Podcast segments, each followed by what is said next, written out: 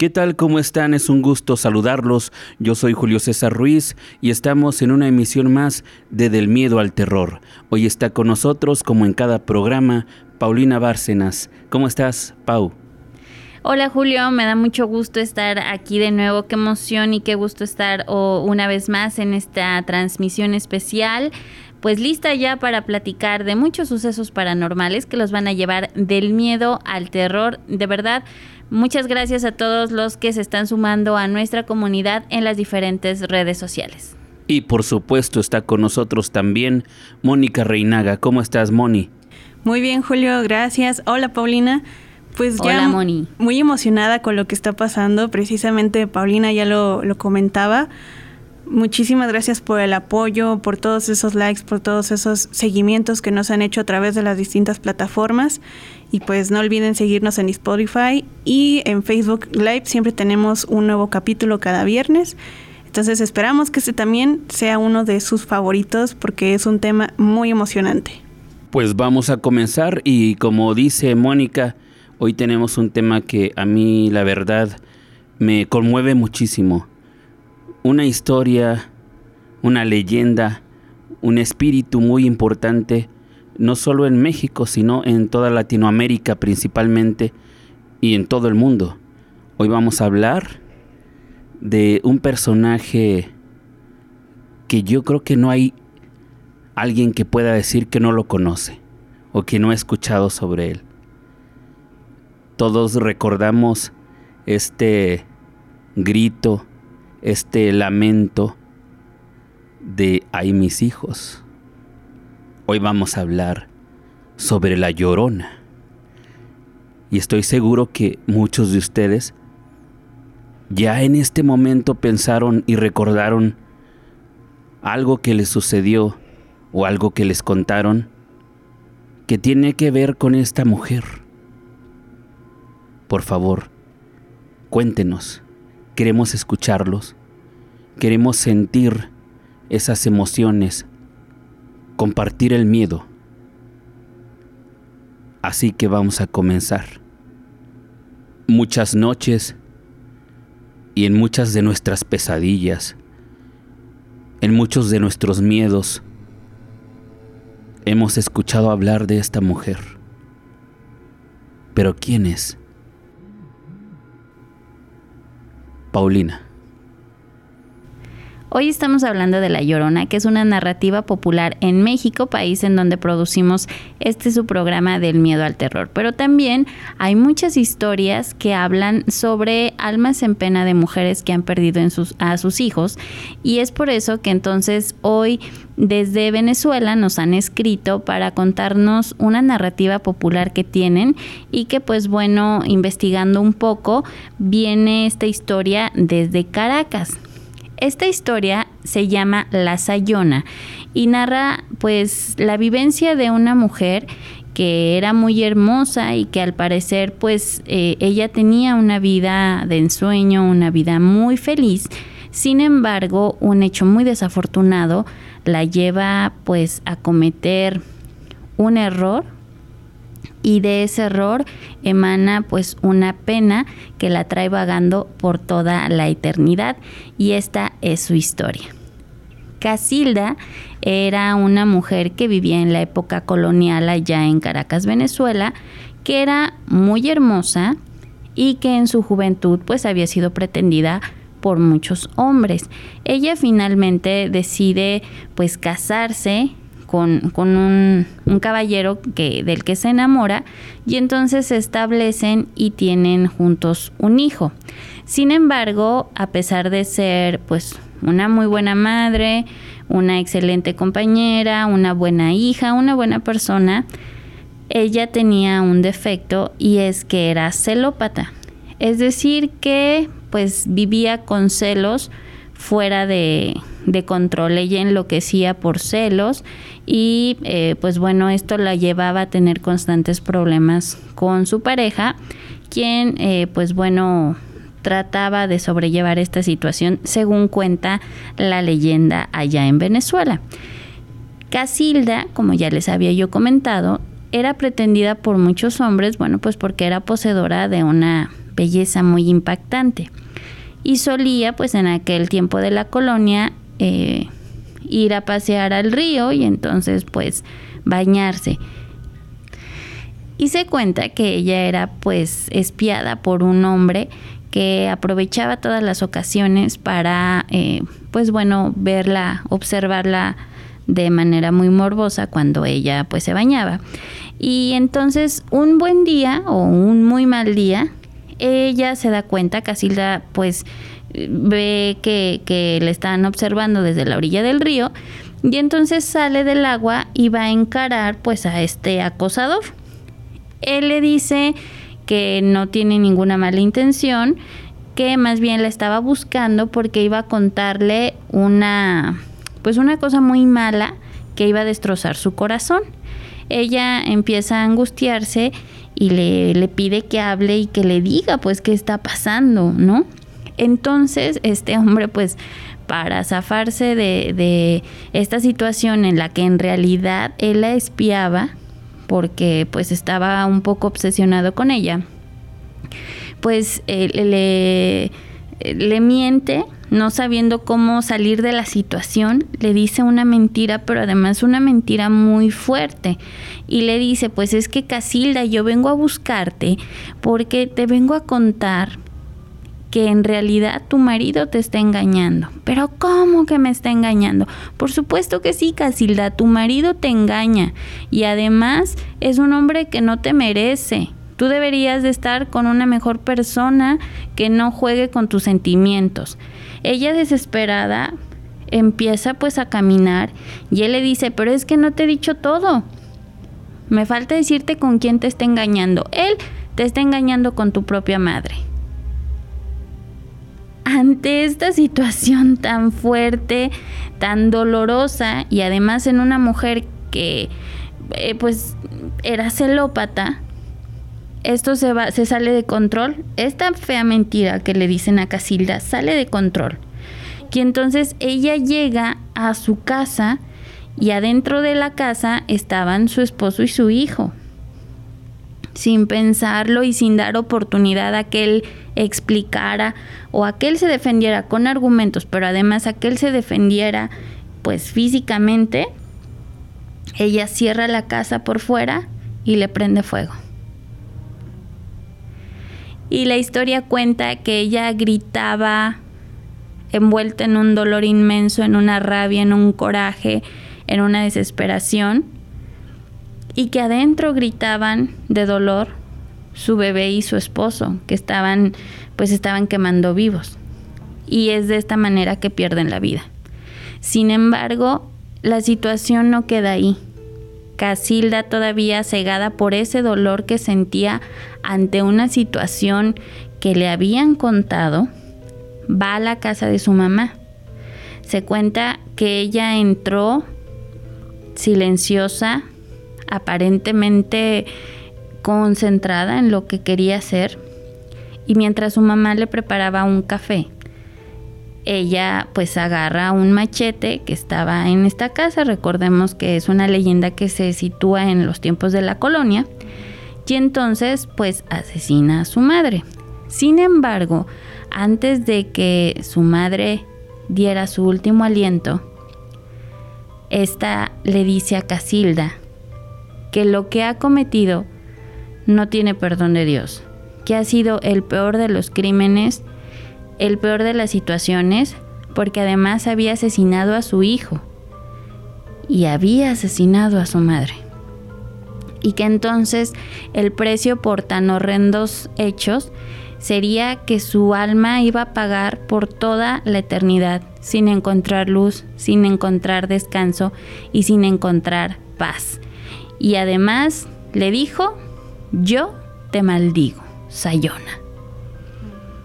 Y entonces hay algunas versiones que cuentan que en ese momento su imagen comenzó a transformarse de ser una mujer muy bella a ser entonces cadavérica y con un aspecto espeluznante. Y que a partir de entonces se fue corriendo rumbo al río y nadie nunca la volvió a ver. Sin embargo, con el tiempo, La sayona se aparece en algún recoveco, en algún rincón, a la vuelta de la esquina, para asustar a los hombres que son adúlteros, pero además para hacerles pagar por sus actos.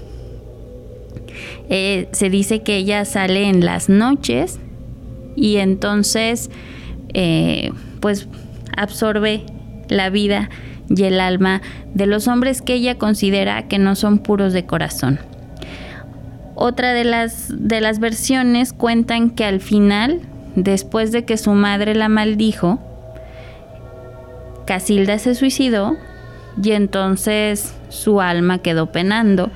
Pero, eh, pues bueno, sea cual sea el final, el resultado es que ella recibe esta maldición por parte de su madre además y entonces se va pues por la eternidad a vagar y a penar arrepentida por estos actos que fueron causados por una gran mentira. Una mentira dicha a la persona menos indicada, en el momento menos indicado y con los datos menos indicados. Y es bueno, pues esta es la leyenda que nos comparten nuestros amigos venezolanos, la Sayona, de quien se dice todavía azota ahí la ciudad de Caracas en busca de aquellos que son infieles, que son adúlteros y que además desean a las mujeres ajenas. Pues ahí está esta leyenda de la Sayona y en toda Latinoamérica tenemos al espíritu de la Llorona en diferentes versiones con ciertas características que pueden variar un poco, pero la esencia siempre es la misma. Existen cientos de historias de la Llorona. Esta es una historia con la esencia de la Llorona y también acá en Chile también tienen una historia muy parecida. Acá en Chile el personaje se llama La Puculén. ¿Puculén? Puculén. Y esta obtiene su nombre de Culen, que significa lágrima, y Pu, que es un indicador de cantidad de plural, es decir, serían muchas lágrimas, ¿no? que llora mucho, demasiado. La Puculén comparte algunos de los elementos tradicionales que conocemos de la Llorona, como su apariencia fantasmal, la túnica blanca, ya comenzamos a hablar un poco de las características de la Llorona. También el cabello largo y negro. Esta es una característica que también está en todos estos personajes. Y además del característico llanto de plañidera, es decir, el llanto como de muerte, como si alguien eh, fuera a fallecer o hubiera fallecido y el llanto es demasiado desgarrador. En estas versiones de La Llorona se dice que solo puede ser vista por las personas que están cercanas a su muerte y los animales, como los perros, que poseen unos sentidos más agudos, y quienes producen unas terribles, unos terribles aullidos cuando perciben su presencia. Se cree que la Puculén es una guía de los muertos, indicando con sus pasos y llantos el camino que deben recorrer para dirigirse de su morada terrenal hacia el más allá. Sobre sus lamentos, algunos dicen que llora eternamente, porque le quitaron a su hijo de sus brazos. Otros aseguran que en realidad son por todos los familiares del difunto para que puedan recuperarse pronto de la trágica pérdida. Es decir, en este caso este personaje llora para que los familiares de quien va a fallecer no tengan que llorar tanto. También se dice que este espíritu impide que el muerto regrese a atormentar a sus familiares. Acorde a estas versiones de la Llorona, Si uno se frota los ojos, se dice, con las lágrimas de un perro o con las lagañas de un perro, también hemos escuchado. Se dice que podrá verla. Pero si el corazón del que observa no es firme, la imagen va a ser espantosa. Quienes afirman haber estado frente a ella aseguran que sus abundantes lágrimas forman un charco cristalino y espectral sobre el cual la Puculén parece flotar. Entonces esta es otra de las leyendas y de las versiones que tenemos de la Llorona en Latinoamérica, que sabemos que se conocen con diferentes nombres, pero la esencia sigue siendo el mismo, la misma. La esencia sigue siendo la misma, una mujer que perdió un hijo o que perdió varios hijos o en algunas ocasiones que los mató y que está penando por toda la eternidad, gritando lastimeramente y asustando pues a quienes viven cerca de los ríos o cerca de los arroyos y de los lagos. Julio, me llama muchísimo la atención esta, este dato que platicas de los que se ponen las lagañas de los perros. Yo había escuchado en alguna ocasión, justamente aquí en San Luis Potosí, que la, la historia de un hombre que justamente quería ver a la llorona, porque solamente se escuchaba, y entonces le dijeron que se pusiera las, las lagañas de un perro, se las puso y dicen que enloqueció, que no lo volvieron a ver cuerdo, o sea que quedó loco. Sí, es una de las cosas que se dicen mucho en México y seguramente en toda Latinoamérica, esta idea de que los animales tienen la posibilidad de ver a estos espíritus, que inclusive cuando se acerca la llorona o cuando se escucha el lamento, ellos empiezan a aullar, pero de una manera muy diferente a como nosotros los conocemos, como si estuvieran desesperados los animales, incluso empiezan a rascar las puertas, a querer entrar a la casa y están desesperados por algo que nosotros no podemos ver. Qué interesante. Sí. Pues acordándome de todas las historias que rodean a La Llorona, porque ya escuchábamos con Pau que pues puede ser alguna especie de ente que busca como alguna lección moral que a lo mejor hasta expiarse de aquello que del error que cometió. Hasta pues espíritus que se manifiestan para darle como tranquilidad a las personas pero siempre siempre hemos escuchado de la llorona que pues tiene que ver con los lamentos o que tiene que ver con el agua corriente o, lugares con agua estancada, pero que son como un poco grandes, ¿no? Siempre siempre tiene que ver con como con este ciclo tanto de vida como de muerte y con el lamento tan característico que hemos escuchado. Y pues hablando de, esto, yo conozco una historia. De, no es mía, no es tampoco conocida, es una historia de como un rumor que se, que se tenía de parte de la gente que trabajaba en el ferrocarril. Aquí en San Potosí, pues son, es muy conocido el ferrocarril porque fue una de las principales, si no es que la principal fuente de economía y de movimiento social que hubo a principios de, de 1900 del siglo XX.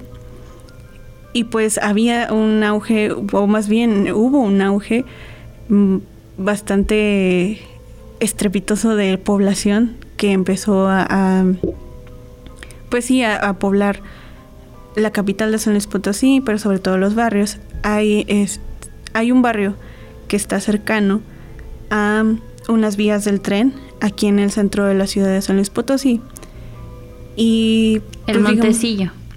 no, el que está después. Está el Montecillo, la Alameda. La Alameda. Y luego acá hay otro. San Sebastián. Sí, está este otro barrio. Entonces la gente de ahí tenía una historia. Actualmente este paso hacia el ferrocarril eh, está tapado con este muro eh, que cubre toda la calle. Pero antes había zonas en las que podías accesar, ir caminando tú para cortar camino para llegar a tu casa de, no sé, estabas trabajando fuera de los barrios y llegabas de la fábrica o del ferrocarril a tu casa a través de esos caminos. Entonces eh, estaba esta historia de que los hombres seguían a una mujer que se aparecía muy vestida de forma como un poco ostentosa, como de finales de, de 1800, principios de 1900, y que se veía como muy hermosa, ¿no? cómo tú distingues a alguien que es como muy hermosa, pues el cabello negro largo, el cabello negro muy largo, eh, ropa fina, una figura esbelta, porque los vestidos de esa época pues ya no eran tan ampones, ya eran un poquito más eh, entallados. Entonces había hombres que estaban, no sé, caminando por ahí, ebrios o venían tarde y pues les interesaba eh, es pues vamos, si tú ves a una mujer en la madrugada, pues lo primero que haces es seguirla. Pues ¿qué harían ustedes? Es una pregunta al público. ¿Qué harían ustedes si vieran a una mujer sola en la madrugada? Pues bueno, estas personas decidían seguirla. Y pues cuál era su sorpresa que muchos cuando a mitad de camino, cuando ya le iban alcanzando, cuando ya le iban a alcanzar, se daban cuenta de que pues estaba flotando. O cuando se daba la vuelta, veían que tenía una cara horrible, ojos rojos, y empezaba a lamentarse. Y pues ya del susto, no importaba qué tan ebrios fueran, pues el susto se les bajaba y se iban corriendo. Pero claro, que se les bajaba la borrachera. Y pues fíjate que sí, era una historia muy popular entre la gente del barrio de San Sebastián eh, por aquella época, por todavía a principios de, de los 80 se escuchaba esa historia por ahí. Ya después, como les menciono, pues fueron tapando todas esas vías, el ferrocarril pues fue decayendo, entonces pues ya no ya no hay tanta gente que viva por ahí, ya no hay acceso tan fácil a esas vías del tren, pero sí es un dato interesante como el de la Sayona, que castiga a los hombres infieles o que los busca aterrorizar con estos lamentos, pues también aquí en México, en San Luis Potosí, pues está esta historia de, de esta mujer extraña a la que le decían que tenía la cara del demonio. Qué miedo. pues, pues ya estamos encontrando ciertos paralelismos en las diferentes historias que se cuentan de la llorona y por eso es momento que en la cultura del terror pues analicemos un poquito las características que tiene este personaje ancestral, este personaje legendario y vamos a comenzar pues recordando que la llorona no podemos saber cuáles son los orígenes precisos de esta historia de la llorona, sería muy complicado, pero se pierde en la noche de los tiempos y las ideas más precisas que tenemos son de la época prehispánica, porque hay ciertas ciertos escritos de algunos frailes que nos cuentan que ya los habitantes de Mesoamérica prehispánica ellos contaban que se escuchaba el lamento de una mujer. Según una leyenda antes de la llegada de los conquistadores españoles a México, pues se dieron una serie de presagios que auguraban la caída del imperio mexica a manos de hombres procedentes del oriente. Y uno de estos presagios fue precisamente la aparición de una mujer. Ellos decían que era la diosa Cihuacóatl, en la forma de una mujer vestida con un vaporoso vestido blanco y sueltos los negros y largos cabellos. Se materializaba sobre las aguas del lago de Texcoco y vagando entre los lagos y los templos de Anáhuac lloraba y se lamentaba gritando, ¡ay mis hijos! ¿Dónde los llevaré para que escapen de tan funesto destino? Es decir, aquí el personaje de la Llorona auguraba un final terrible para este, este gran imperio. También es importante decir que de acuerdo a la época y de acuerdo a los lugares, pues tenemos diferentes características que tiene la llorona. Una de la cuestión más importante, una de las cuestiones más importantes que tenemos es que siempre se cuenta la historia de la Llorona relacionada con afluentes de agua.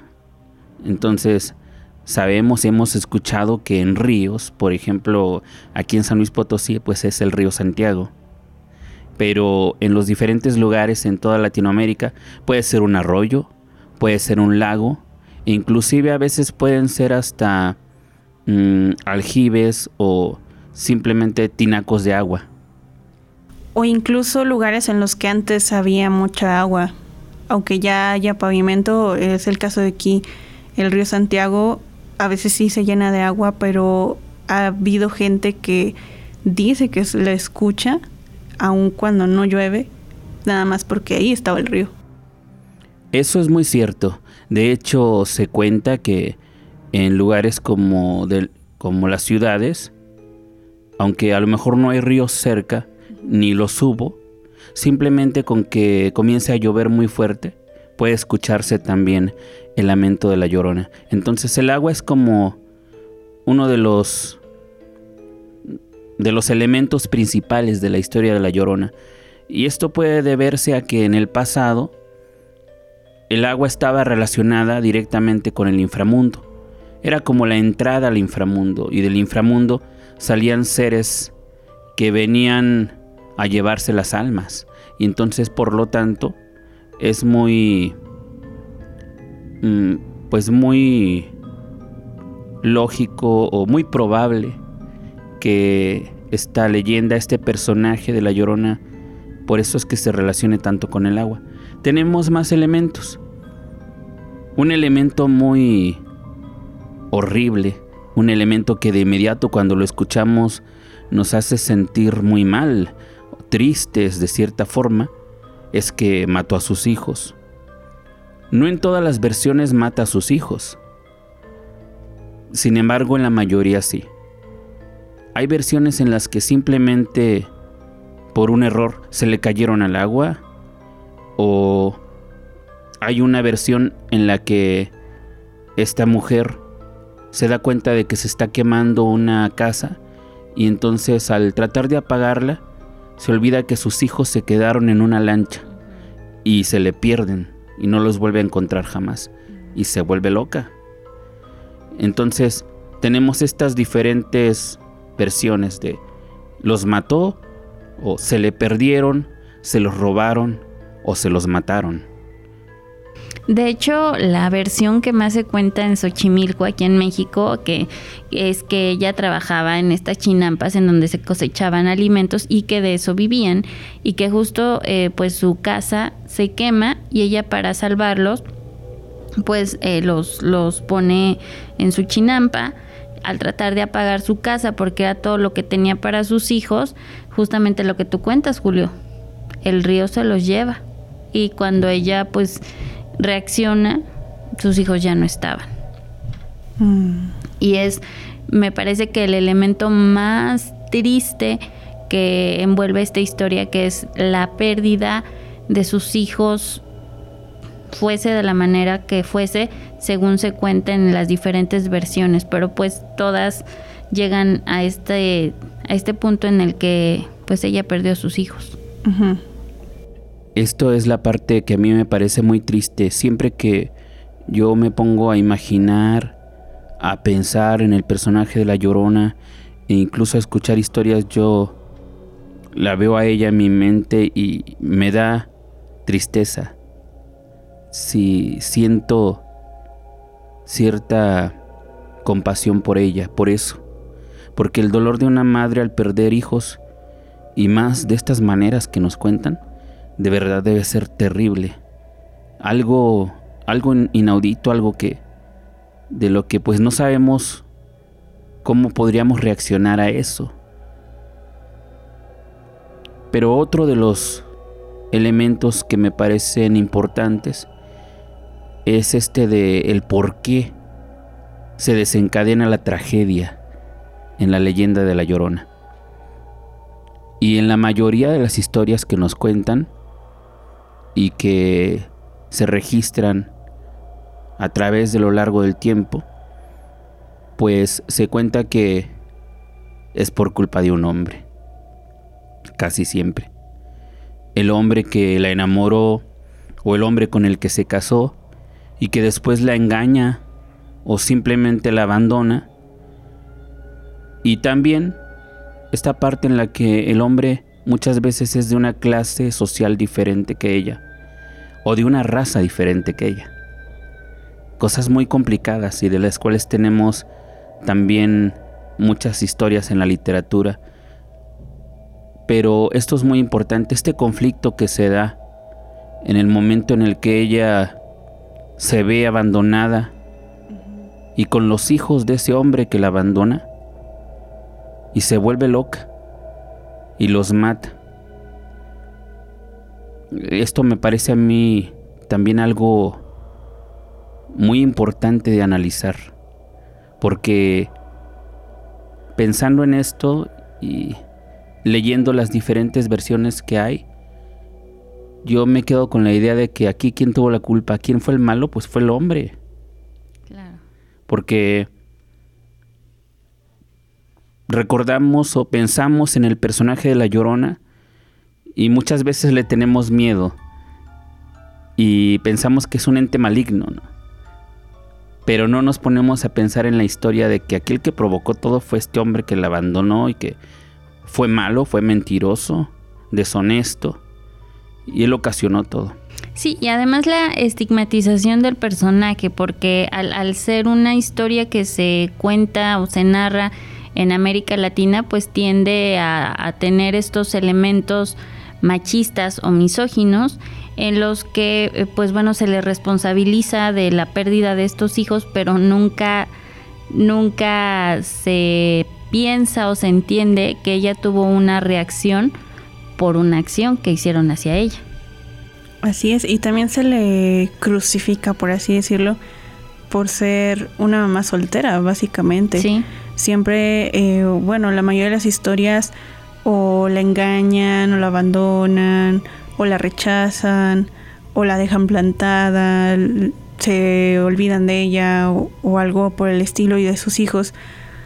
Y la presión social que en algunas historias recibe es realmente hacia su poca responsabilidad como mujer de no haber permitido, más bien su poca responsabilidad como mujer por no haber amarrado al marido o a la pareja o al novio, lo que sea, y siempre es si algo pasó con sus hijos, si sucedió cualquier cosa, pues es este estigma de es que fue una mala madre. Sí, y de, de este mal manejo que tuvo de las emociones, pero nadie, nadie se detiene a lo que tú decías, Julio. Era una mujer que fue herida, que fue sobajada, que fue maltratada, que fue humillada. Juzgada. Que fue juzgada y que además tuvo que, jugar este rol de cuidadora, pero además, eh, pues de... Mm, se me fue la palabra. Que además una mujer que tuvo que jugar los dos roles de cuidadora, pero además de proveedora. Claro. Y entonces e, este, este tema emocional por el que ella estalla y por lo que sucede todo lo que pasa en las diferentes historias, muy pocas veces se ve, está muy invisibilizado y creo que tiene mucho que ver pues eh, eh, por las narrativas que se dan en América Latina.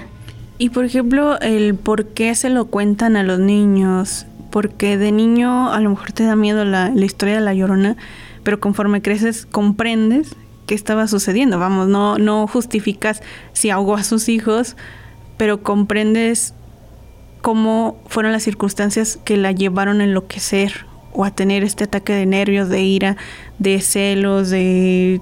De lo que sea. Que se hundía su mundo. Si reflexionamos un poco, nos damos cuenta de que en Latinoamérica tenemos una figura, un simbolismo de la madre fuertísimo. Sí. Y por lo tanto pensamos en la madre como mm, algo cercano a la divinidad. Lo más cerca que hay de Dios es la madre. Para los niños, Dios es su mamá. Así es.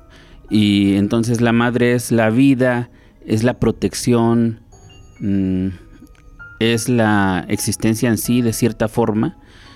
Y al ponernos a la madre mala, que mata a los hijos, yo creo que es lo más terrorífico que nos podemos imaginar, y más aquí en Latinoamérica. Y siendo unos niños, lo que les comentaba, ¿por qué se le cuentan tanto a los niños? Porque te dicen, ay, si te portas mal, la llorona va a venir a la noche por ti. Pero algo importante es también esta parte en la que se castiga al personaje por todas estas cosas que ya comentaron ustedes.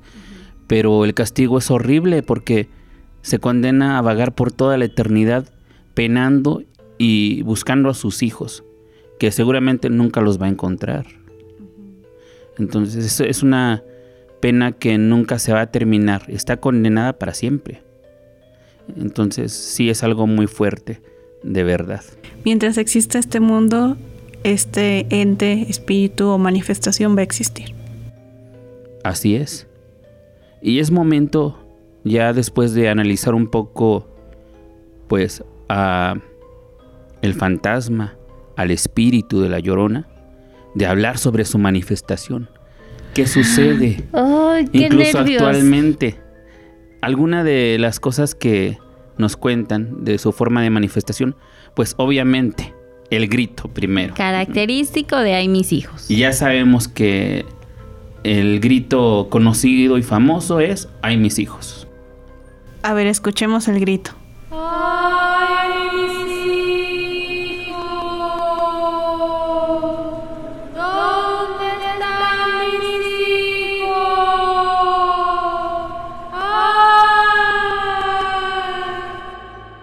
Pues este es el grito conocido, bueno, una representación del grito porque este grito alguien lo creó, no, no es un grito que alguien haya grabado de la nada, pero esta es la representación del grito ¡Ay mis hijos! Julio, pero es que eso, aunque haya sido creado, deja helada la espalda y los pelos de punta. ¡Qué horror! Pues Fíjate que sí hay grabaciones del grito hay varias grabaciones de personas que empiezan a escucharla y... Vamos a escuchar grabaciones del grito ahorita un poquito más adelante, pero de grabaciones de gritos que no son tanto así como el que conocemos famoso de Ay mis hijos, porque la mayoría de, de los relatos que se cuentan en toda Latinoamérica de La Llorona, no se escuchan palabras mm, muy claras, no dice algo en específico sino se escucha más bien el, lamento. Y lo vamos a escuchar un poquito más adelante, pero sigamos analizando entonces estas formas de manifestación.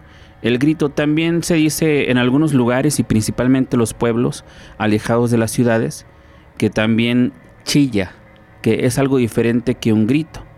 Un chillido es algo más agudo todavía. Mm, algo que se percibe más en los animales, como en los pájaros o incluso en los cerdos, un chillido muy fuerte que asusta.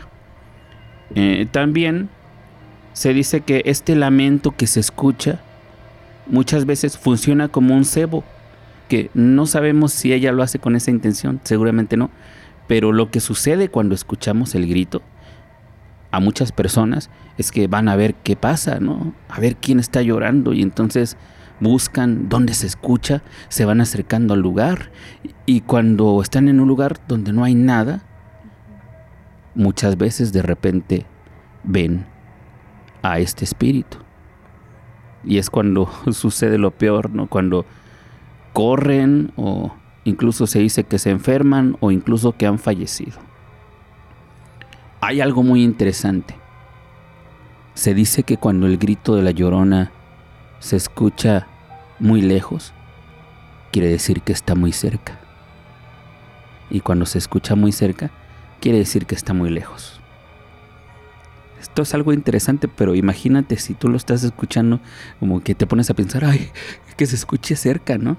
Sí, a lo mejor puedes pensar que es mejor que se escuche lejos, pero en este caso no. La manifestación de la llorona se cuenta, coincide en todas las historias en que es una mujer con cabello largo, de color negro y vestido blanco vaporoso. Este es, este es el emblema de la llorona. Hay una variación en el rostro. La mayoría de las veces no se le alcanza a ver el rostro, solo se ve oscuridad en el rostro.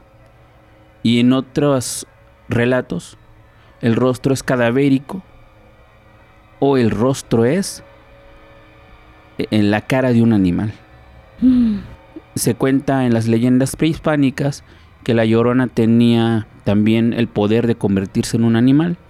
Entonces, por lo tanto, muchas veces en esas historias que se cuentan de que los hombres la seguían porque creían que era una mujer muy bella y cuando voltea y le ven la cara, tiene la cara de una mula y chilla. Y entonces los hombres se asustan demasiado y la mayoría de las veces fallecen.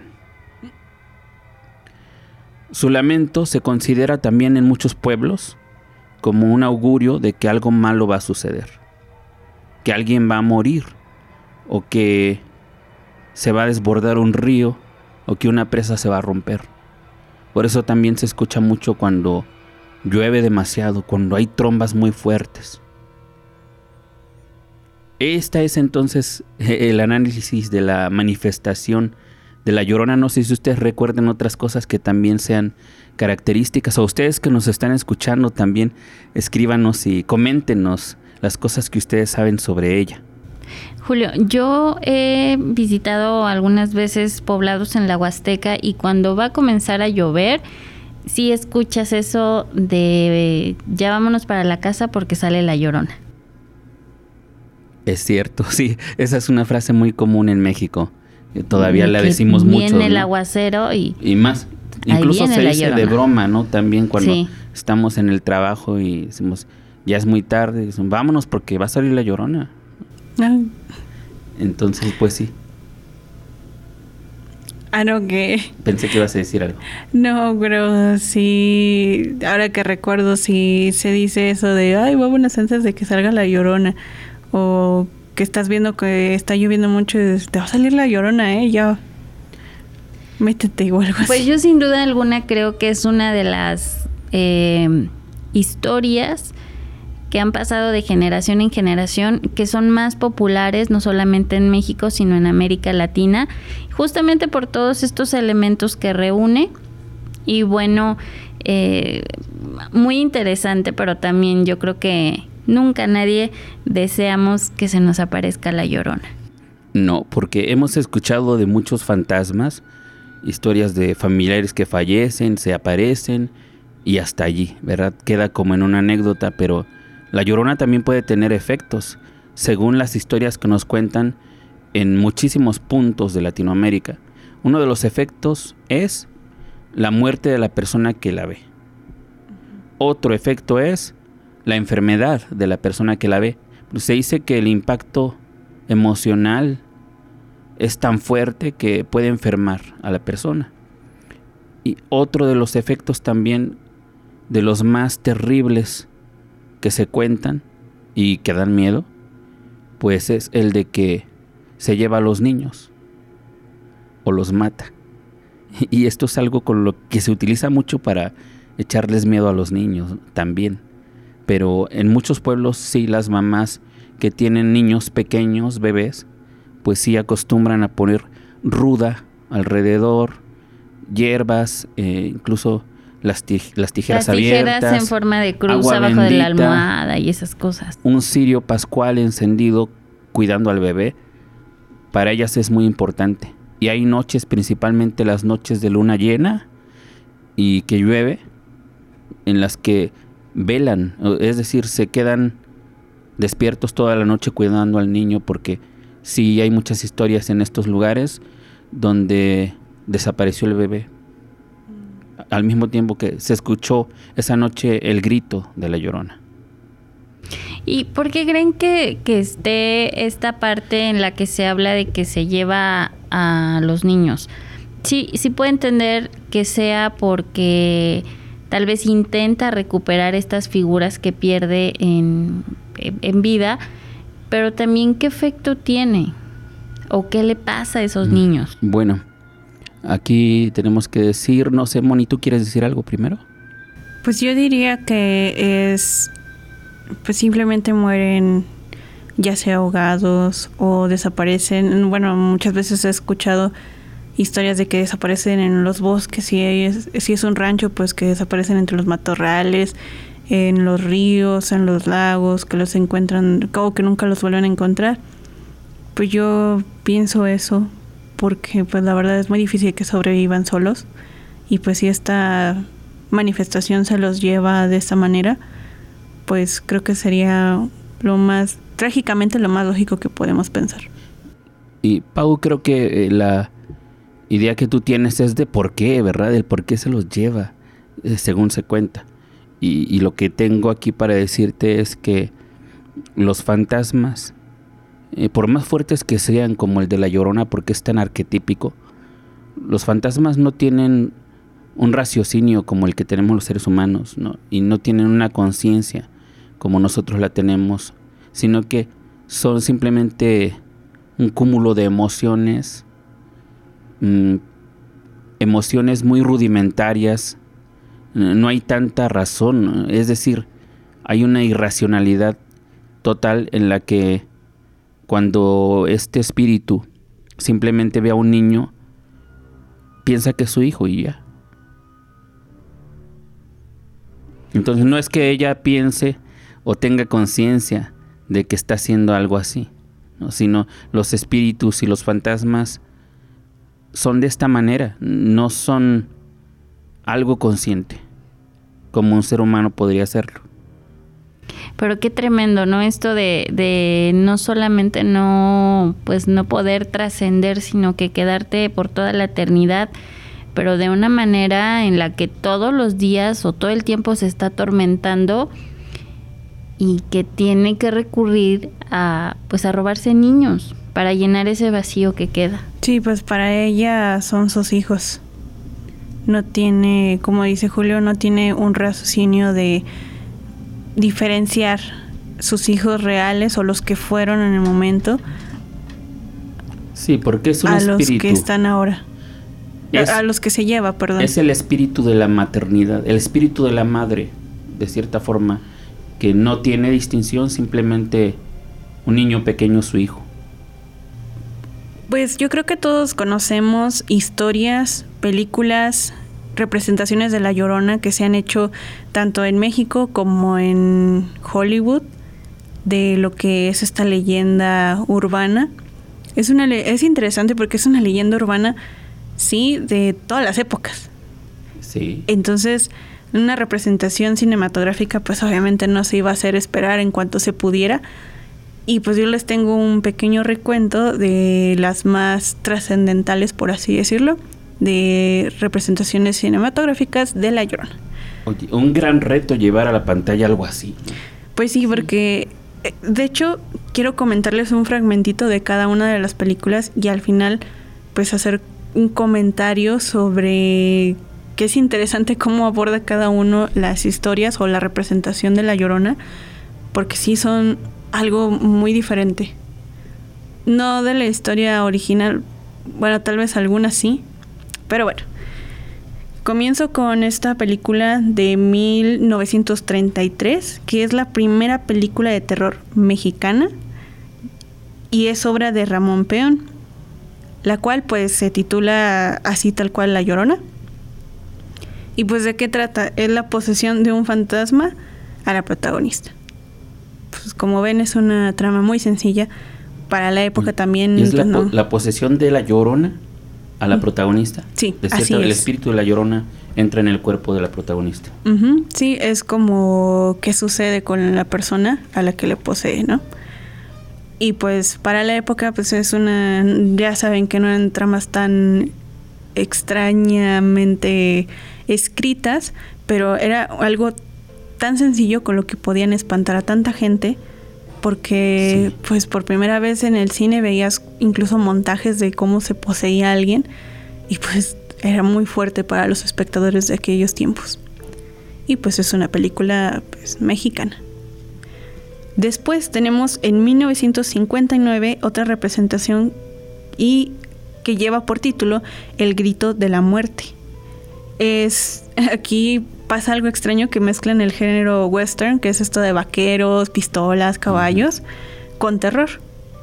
Y pues en esta, pues es más que nada como que esta historia de literal vaqueros contra fantasmas. Vaqueros contra la llorona. ok. Sí. Sí, así de, así de curioso estaban estas narrativas. Y pues en los 50, 60 pues imperaban las películas western. O con esta temática. Más que nada impuesta por Norteamérica. En 1960 tenemos así otra vez tal cual el título de La Llorona y es de la misma mano de René Cardona, cuyo relato trágico em, no nos da mucho miedo, pero nos da un trasfondo de la llorona.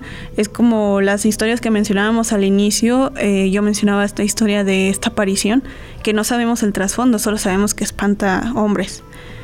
Pero, por ejemplo, la historia que cuenta Pau, pues ya sabemos toda la historia trágica de, esta mujer y por qué hace lo que hace y todo. Entonces esta película es la primera que trata de darle ese, ese trasfondo, ese personaje a la llorona, de explicar por qué, por qué se manifiesta así y cuáles son sus motivaciones. Y en 1961, solamente un año después, llega La maldición de la llorona, y pues trata de una bruja que quiere revivir a un antepasado y para lograrlo atrae entes con estos gritos desgarradores que caracterizan a la llorona. Y creo que una de las más populares en México y mundialmente, porque sabemos que esta cultura pop mexicana de los setentas, específicamente con el santo, ya sí, tienen un auge tremendo y es pues el santo y mantequilla Nápoles la venganza de la llorona. Y pues, ¿qué podemos decir? Básicamente, pues aunque sabíamos que las tramas eran eh, enfocadas en cómo estos héroes lograban liberar a un pueblo, un lugar, un, lo que sea de estos entes extraños que tenían como una especie de, de guiños hacia narrativas como Scooby-Doo, por ejemplo, en donde al final descubrían que quién era el villano y ellos eran los héroes. Pues así de esto va un poquito estas películas y esta representación muy pop de La Llorona. Y en un anecdotario muy breve, Mónica, solamente agregar a estas historias cinematográficas de La Llorona que en una de las últimas versiones que se grabaron pues tuvieron sucesos, mucho, tuvieron lugar muchos sucesos paranormales, particularmente lo cuenta uno de los actores que dice que cuando estaban en esta escena de liberar el espíritu de la llorona y que pues estaban haciendo una especie como de eh, pues ritual no en la trama para que este espíritu fuera a la luz pues entonces parte de su vestuario comenzó a romperse y pues no daban explicación alguna a, estas cosas y tuvieron que grabar la escena un par de veces. Después cuando estaban en, en este tema de la edición pues se dieron cuenta de que no había razón de ser para este tipo de acontecimientos y pues bueno, ese es el brevísimo anecdotario que les tenemos hoy. Muy interesante, la verdad. Qué miedo. Y bueno, en 2006 se graba esta película de KM31 o Kilómetro 31 y pues utiliza el lenguaje de terror japonés que hubo mucho auge en los 2000, si recuerdan El Aro y todas estas películas, pues rescata esta narrativa y la proyectan en esta película sobre La Llorona llamada Kilómetro 31. En 2012 pues tenemos una serie, si la han escuchado, es la serie Grimm, en el que en un capítulo se habla también de La Llorona, y pues es una adaptación totalmente estadounidense de la leyenda y que trata sobre unos secuestros infantiles que están sucediendo en un bosque. En 2011 tenemos La leyenda de La Llorona, que es una versión animada para niños. Como les comentábamos antes, pues también a los niños ha sido parte de su narrativa. Creces con esta historia básicamente. Y qué niño no se sabe los lamentos de La Llorona. Y pues esta película trata como de plasmar esto en, en, su, en su historia. Y bueno, pues finalmente en 2013 tenemos a Mamá, que es una producción de Guillermo del Toro y pues ya comentamos previamente sobre esta película que pues nos deja muy en claro que se basó en toda esta historia de trágica de La Llorona y tenemos una versión una versión más reciente en el 2019 de La Llorona que pues ahí se la recomendamos si tienen ciertas plataformas de streaming la pueden encontrar. Pues ha llegado el momento entonces de escuchar a la llorona. ¿Ustedes están listas? Sí. ¿Y ustedes? En su computadora, en su celular, pónganse los audífonos porque estas son las formas en las que se manifiesta este espíritu. Estos audios que tenemos son de diferentes personas en diferentes estados de la República mexicana. Si ustedes nos están escuchando pues eh, en otro país, tal vez tengan un audio que también nos quieran mandar. Pero hoy vamos a escuchar estos, en donde tal vez nos estremezcamos por este lamento tan profundo que nos da la llorona. Así que vamos a escuchar el primer audio.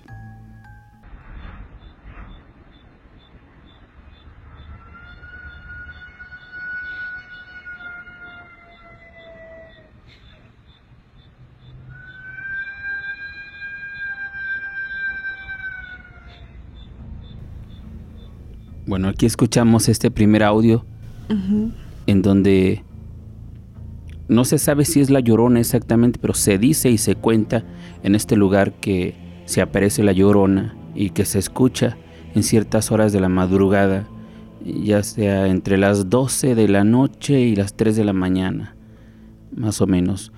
Este audio no sé ustedes cómo lo escuchen, pero a mí me parece que tal vez podamos hasta confundirlo con un animal, podría ser, pero si le prestamos mucha atención, si lo escuchamos con audífonos, nos podemos dar cuenta de que sí se escucha como la voz de una mujer. Es que además, si es un animal, tiene, no sé, unas características en su voz bastante humana. A mí me asustaría, si fuese un animal, a mí me asustaría el animal. Pero... Pero más allá de em, del sonido está como la emoción que tiene, la emoción que te está transmitiendo. Exactamente. Y sin duda alguna es desesperación y mucho dolor. Dolor, dolor. Mucho dolor. Vamos a escuchar el segundo audio que tenemos. Estos audios son grabados pues en la calle o en los pueblos, en ciertos lugares descampados, entonces podemos escuchar también otros sonidos, como los coches o como el movimiento de los árboles o el viento. Vamos a escuchar el segundo audio que tenemos.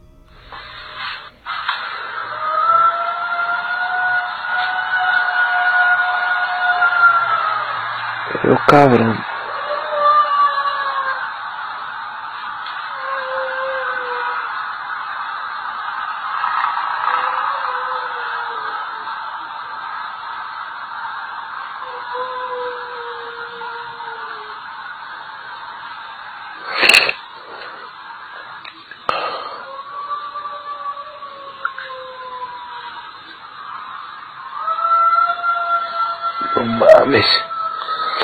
¿Qué pedo? Oye, pero se escucha lejos. Eso significa peligro. Que estaba cerca. Oye, pero es lo mismo, o sea, te, denotan la misma emoción. Sí. Y son en diferentes lugares, diferentes personas. Y es el mismo sonido. Es que Qué tremendo. tú piensas, si fuera una persona como fingiendo, bromeando o algo así, la verdad es que no le inyecta esa energía y ese Ese, esa emoción. emoción. Exacto. Vamos a escuchar el tercero si les parece. Claro. Bien, ok.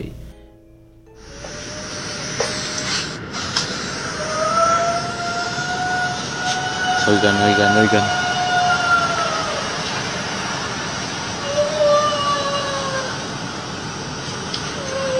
Yo estoy aquí en mi trabajo, como pueden ver.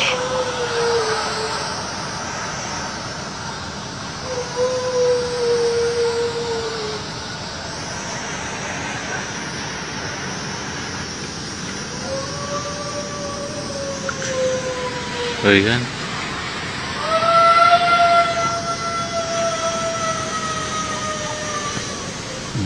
Hay muchos audios más y lo que a mí me parece muy interesante es que se escucha el mismo sonido, ¿no? No igualito, pero porque podríamos decir que es la misma grabación en Tibet, pero no.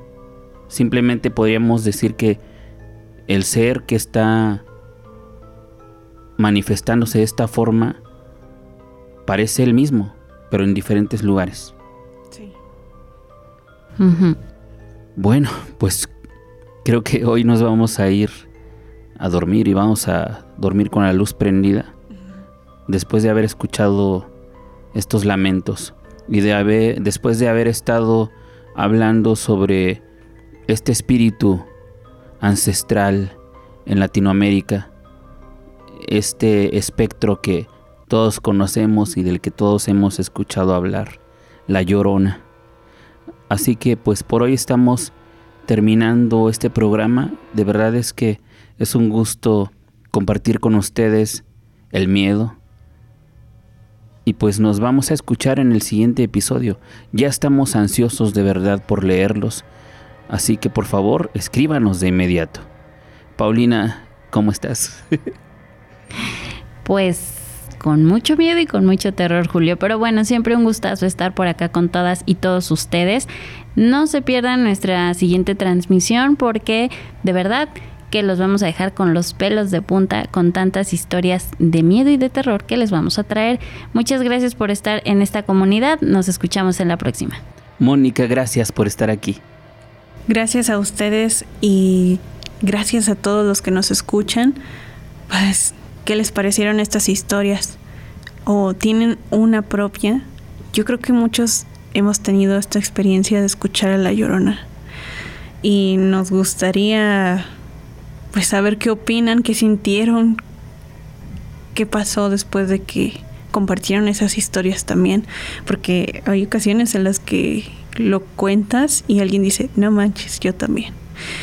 Y recuerden que pues estamos también en nuestra página de Facebook del miedo al terror, en Spotify también nos encuentran como del miedo al terror, este iconito del micrófono cafecito y nos pueden en- también en un WhatsApp contarnos, mandarnos audio, todo lo que ustedes quieran para compartir sus experiencias al 44 43 14 51 87.